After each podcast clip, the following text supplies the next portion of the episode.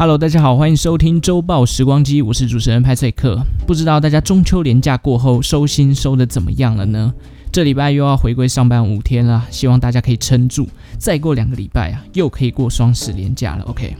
不过今天派翠克要来分享中秋连假我个人哦发生的悲惨故事，希望大家听完之后呢，有一点同情心啦。中秋连假，应该很多人是看着这个疫情啊，逐渐的缓解下来，按耐不住出游的兴致，所以选择来一场报复性的旅游。我个人其实就是其中之一。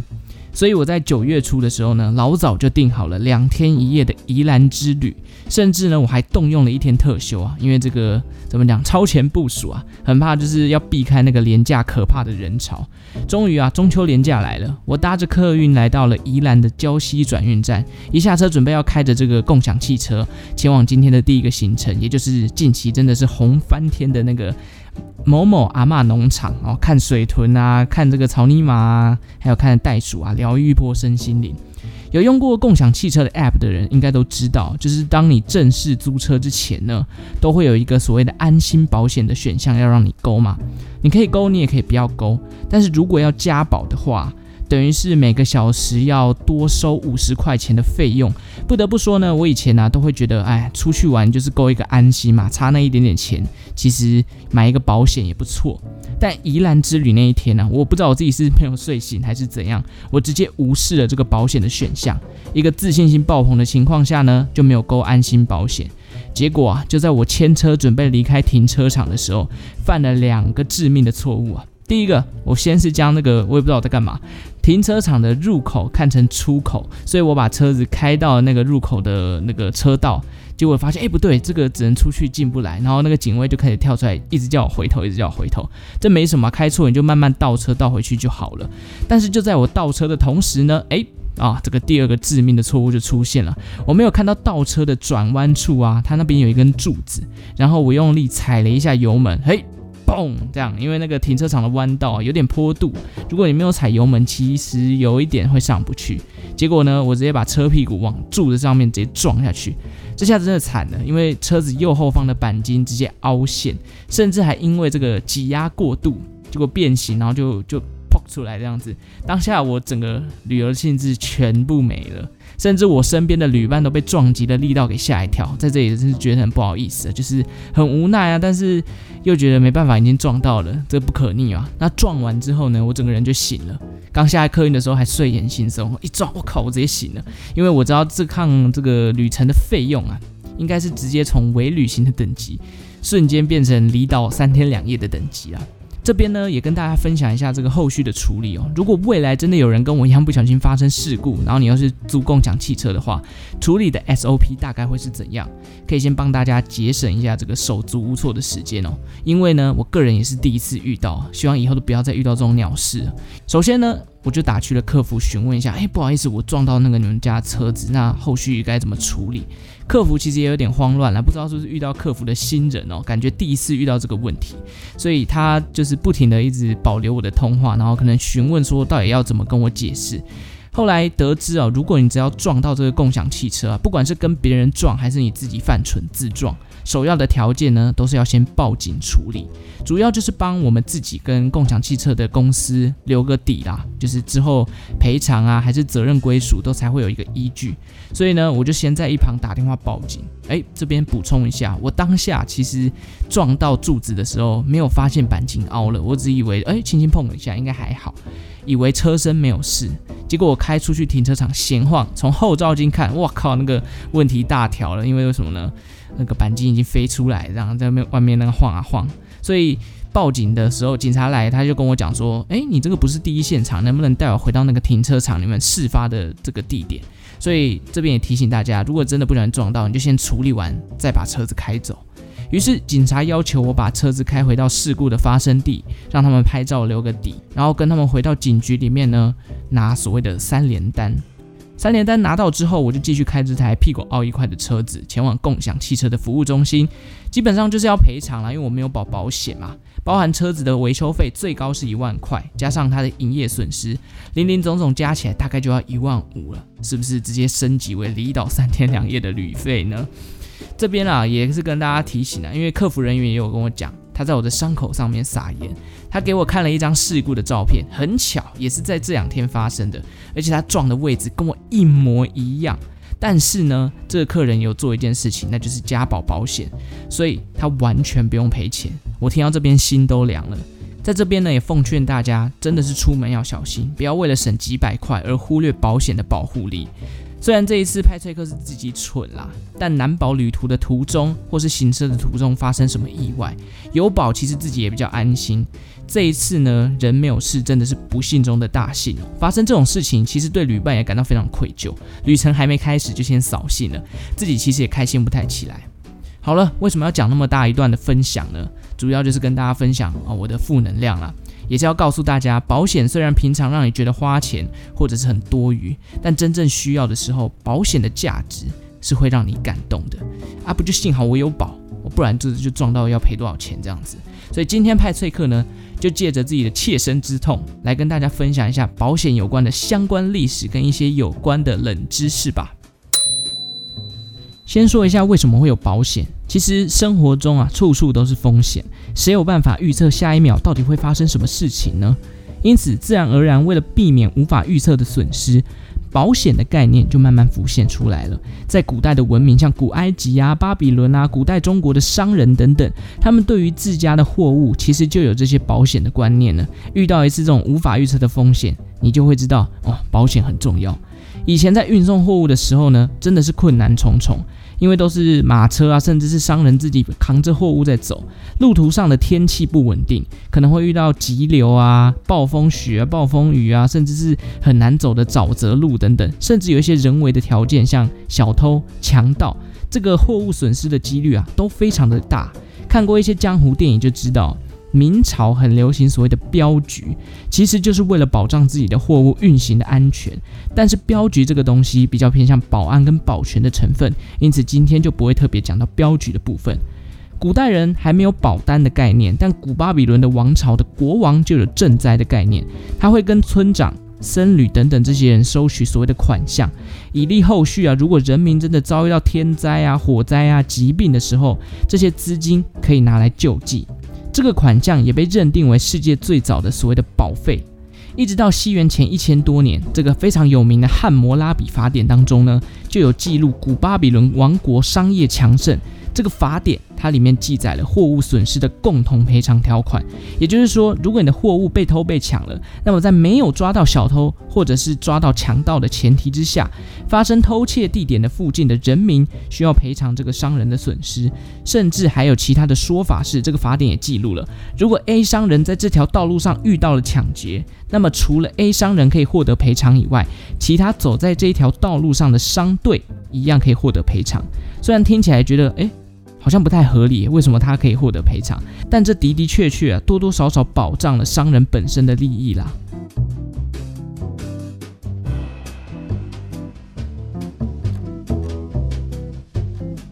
所以从以前到现在，人类都蛮怕这种意外的出现了。后来保险的概念呢，也在其他文明慢慢发展起来。因为海上贸易呢，往来越来越频繁，也出现了类似海上贸易的保险。很多的商人脑筋也动到了这个领域上面，也就是靠保险来赚钱。当然，保险也在这个时期不仅是局限在商业贸易上了。例如，西元前六百年左右，古罗马也推出了类似养老保险的服务，帮忙死掉的人处理丧礼啊，或者是葬礼，甚至是照顾死者的家属。还有像古希腊也开始有组织集会的概念嘛，每段时间所缴交的会费也会集结起来，在未来如果遇到不测的话，也可以拿来当做救急使用。那历史上第一张的保单呢，则是要等到十四世纪的意大利才出现，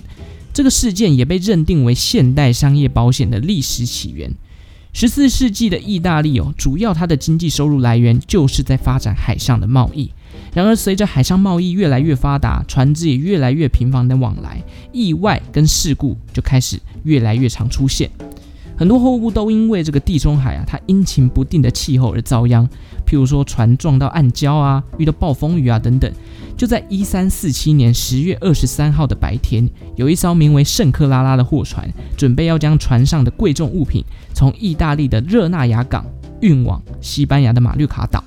这段路途呢，虽然不是多远的航程，但当时的天气非常的不稳定，还有一些暗礁、暗潮汹涌的部分，这让船长非常担心这趟旅程的安危。如果一个不小心啊，船撞到了暗礁，然后沉了，货物全部掉到海洋里面，就算船长活了下来，自己也绝对没有办法赔得起这些贵重物品。因此，船长在他的朋友的建议之下呢，找到了一位意大利的商人，然后船长跟商人谈判。进行了一个协议，也就是在运送货物之前呢，船长先将自己的一笔资金寄放在商人这边。如果航行顺利，什么问题都没有，那这笔资金呢就归商人所有。但是如果航行当中啊遭遇了船难，那么船上的货物损失就将由商人来进行赔偿。那这个商人听了这个条件啊，他就是欣然决然的答应了。于是两人共同签了一份协议，而这份协议呢，也被视为现代商业保险的历史起源。如今这个协议啊，还躺在了意大利的热那亚博物馆里头。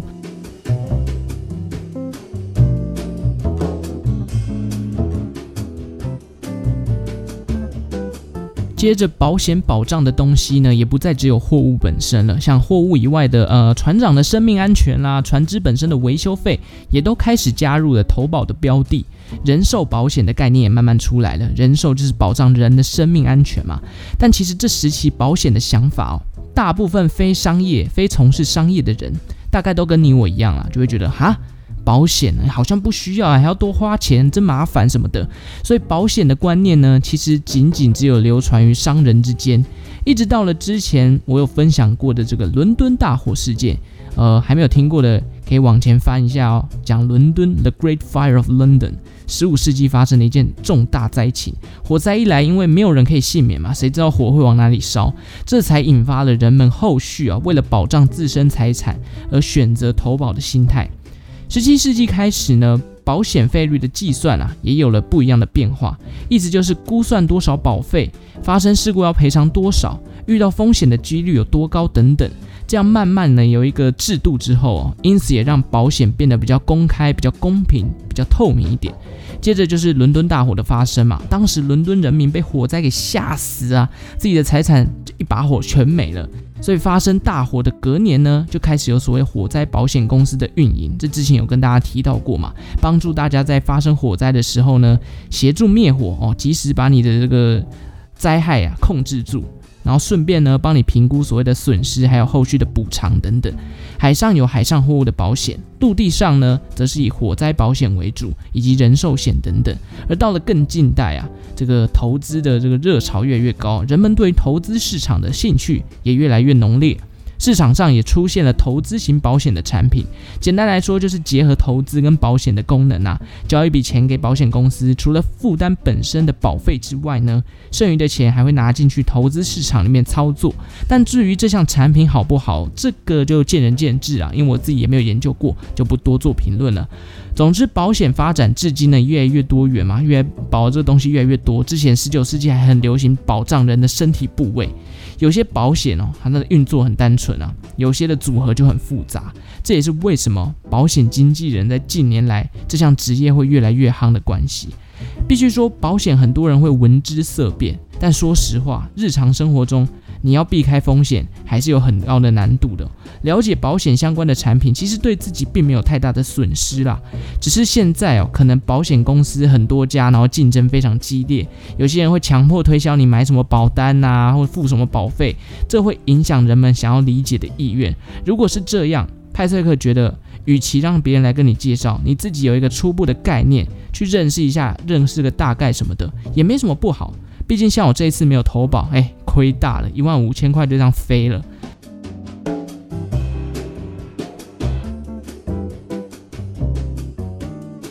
好了，以上就是保险的起源啦。说实话，在查找资料的时候，很多不同的说法跟角度。其实换个角度来想，就是历史上每个文明、每个人民、每个商人都有保险的意识，因为风险真的是难以预估哦。大家都要一份安心、一份心安，才有办法在这个商业上做好贸易的行为。接下来来跟大家分享几个保险相关的冷知识吧。好，第一个冷知识，保险公司基本上还是要营运的嘛，因此对于那种高风险的对象，如果评估下来觉得，诶，公司估了一下这个保险不划算，有些公司呢是会拒绝提供保险服务的哦。最经典的例子就是 Jackie Chan 成龙哦，大鼻子成龙。成龙拍戏的时候呢，就是以这个玩命跟武打特技出名的嘛。派车克小时候呢，也是在这个电视上、啊，纬来啊、龙翔电影台啊看了这些港片，有时候都看到成龙的作品，都会觉得像什么警察故事啊、我是谁啊、A 计划等等，你可以看得出来很多特技啊，不管这个拍摄是有没有用替身，还是成龙自己亲自上。都是在玩命的感觉，这也让成龙在香港啊发生了一件这个很特别的事情，就是没有任何一家保险公司愿意让成龙来投保。其中有一部电影啊，《龙兄虎弟》，这个成龙的一部作品，里面有一幕呢是成龙跳到热气球上面的画面。这一幕因为非常夸张啊，他跳下来的高度非常的高，如果跳失败，基本上命应该是去了。因此，电影在播出之后呢，也是因为这个龙兄虎弟的电影，让所有的香港保险公司都拒绝为成龙进行投保，因为大家都觉得成龙不是在拍片，他是在玩命，这个风险过高啊，我们这个保险公司负担不起。成龙直接变成了香港保险公司眼中的危险人物，这也让成龙后来在保险的过程当中都必须跑到国外去保保险。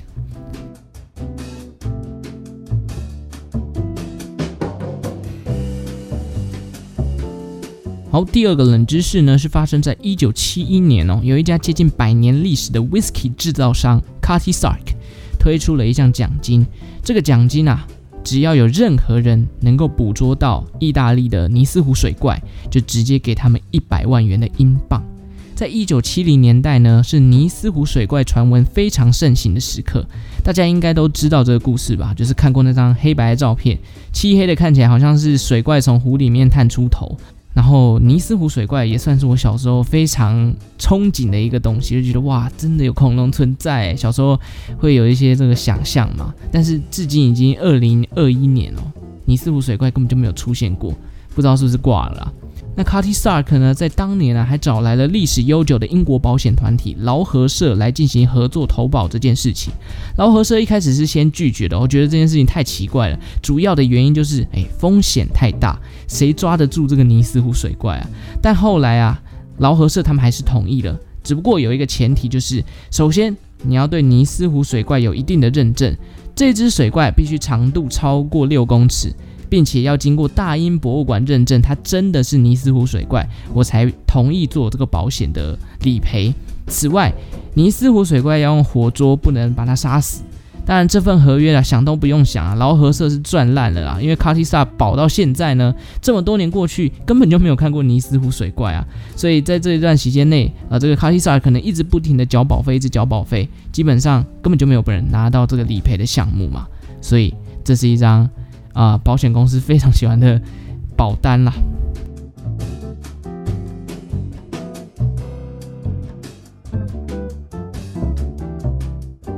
如果你觉得为了尼斯湖水怪进行投保已经很瞎了，那一九八七年开始哦，美国当地还出现了另外一种保险，叫做外星人绑架险，或者称 UFO 保险。意思就是，只要你可以拿出证明你被非人类的物种以任何形式绑架了，保险公司就会支付你相关的赔偿金。此外，还会帮你照顾你的家人，提供精神的援助，以及防止公众讨论你这个相关的事物。因为有些人可能被绑架过，会有精神的问题嘛，那他会帮你哦治疗你的精神疾病啊，帮你避免被讨论等等，听起来很荒唐，但实际上哦，有上万人买了这一类的 UFO 保险，甚至后来 UFO 保险还出现在英国啊、中南美洲的国家。那有没有人因为 UFO 保险获得理赔的呢？诶，还真的有。曾经有一个持有 UFO 保单的人呢，他就跟麻省理工学院那边请求。他希望这个学院的教授啊，可以帮他证明他体内有一种不存在于地球上的物质，而这项物质呢，后来真的被这个麻省理工学院认证，地球上没有。这个也成为了他获得理赔的证明，因为保单里面有提到，如果你能在身上呢找出不存在于地球上的物质，那你就符合被绑架的这个理赔条件。于是保险公司开始每天支付这个人一美元，而这个支付的这个期限啊，维持十年之久，也就是十年三千六百五十天，每天可以获得一美元，其实也才三千多块美元而已，感觉也没有很多。总之，世界之大无奇不有啦。毕竟在全球也还没有办法证明世界上到底有没有外星人存在的事实嘛，所以外星人绑架的风险其实就会一直存在。因为对于未知的事物，没有人有办法做预测。我想这也是大概为什么那个美国呢，还会有上万人进行 UFO 保单的这个投保啦。谁知道哪天会不会真的就外星人登陆，然后开始绑架你？哦，那保险公司准备倒闭吧。好，今天有关保险的分享就到这边告一个段落了。派翠克用我个人上礼拜的切身之痛带出这一集的主题啊。老话一句，保险可以保护你免于风险的损失，有机会可以去了解看看，不一定要保嘛，自己还是可以实际做一个评估，好像也不错，而且认识一些新知识，对自己也没有什么损失嘛。感觉好像我今天都在帮保险公司做业配一样，不过没有哦，我只是在跟大家分享保险的历史。感谢大家今天的收听。如果喜欢周报时光机的节目，也欢迎订阅我的频道，也可以追踪我的 Instagram 或是 Facebook。每天我会在上头更新历史上的今天。也感谢正在收听的你，为我创造了历史的流量。那我们就下次再见喽，拜拜。